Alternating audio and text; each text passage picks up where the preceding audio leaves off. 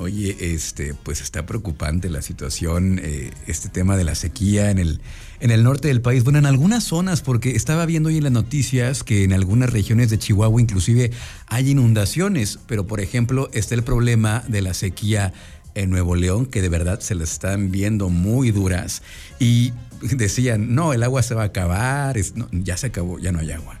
¿Qué, qué ocurre, Daniel? Sí, justamente Luis, hablamos de una sequía muy grande, aunque es cierto que eh, no en todas las zonas, pero al menos se habla de tres presas principales en el área metropolitana mm, de Nuevo León y en la parte de Monterrey, que son las presas de Cerro Prieto, El Cuchillo y La Boca.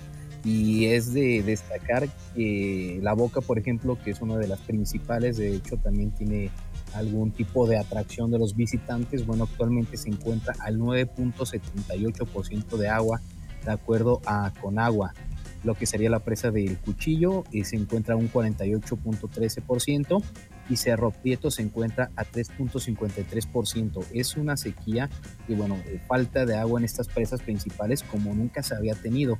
Es cierto que en la parte norte del país, bueno, las sequías tienden a ser más constantes debido a la zona, al tipo de clima, al calor que hace sin embargo, nunca se había visto este tipo de sequía y justamente es lo que nos llama la atención de lo que ha pasado en la zona, es que pues y cada vez se ha limitado más el consumo de agua, incluso hasta en horarios de clase y el agua potable que también hay para consumir. Entonces, por ahí de hecho, hoy en redes sociales se veían distintos tipos de, de personas, como incluso se pelean por el agua, es algo realmente alarmante.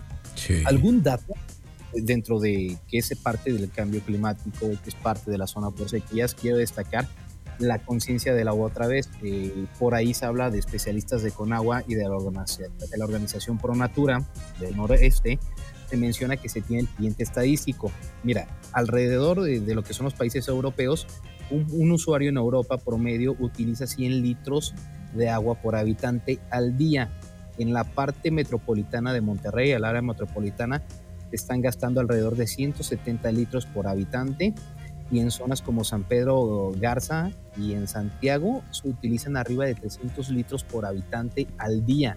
Quiere decir que conforme avanza no solamente es el calentamiento global, eh, la temperatura del planeta, pero también la poca conciencia que tenemos del uso que le damos a este líquido tan vital.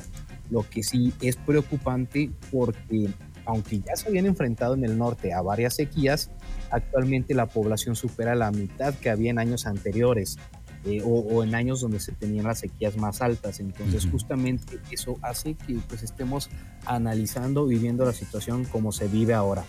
Ahora, Luis, lo interesante que queríamos mencionar, porque por ahí se estuvo transmitiendo información acerca de qué puede pasar en el Bajío y bueno, la realidad es que, por ejemplo, aquí en León, Zapal ya dijo que, bueno, no hay que alarmarse, no hay desabasto de agua, pero creo que sí nos da una idea de cómo nos perfilamos al futuro y cómo debemos de hacer hasta cierto grado conciencia.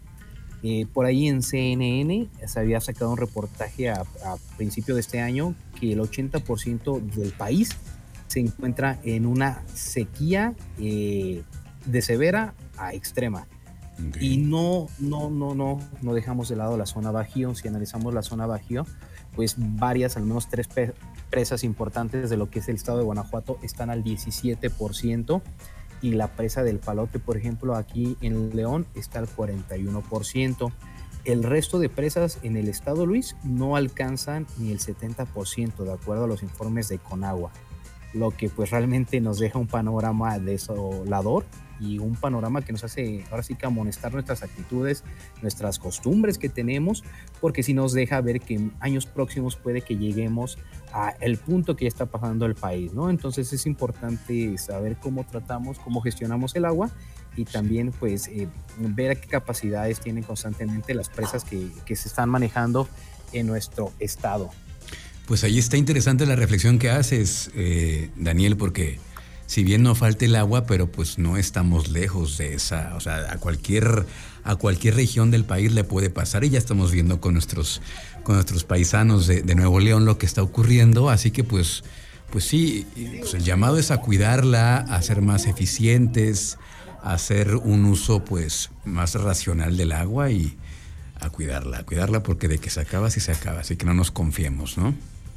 Sí, justamente Luis. Y yo, yo, yo recomiendo mucho que estén constantemente al tanto de, de, los parámetros que maneja con agua en la zona donde ustedes vivan y pues nos daremos cuenta de cómo, qué capacidad tienen las presas que dan suministro al agua potable y bueno, eso nos va a ayudar a tener conciencia constantemente de cómo gestionamos el agua. Ese dato de cómo lo utilizan en Europa y cómo lo utilizan, por ejemplo, en Monterrey, aquí en Guanajuato no hay un dato preciso acerca del consumo de días y por habitante, pero sí nos deja mucho que pensar y lo que debemos de cambiar en nuestras costumbres diarias, Luis. Muy bien, pues muchas gracias Daniel, te mando un abrazo y aquí nos escuchamos la próxima semana. Perfecto, Luis, un abrazo, que estés bien.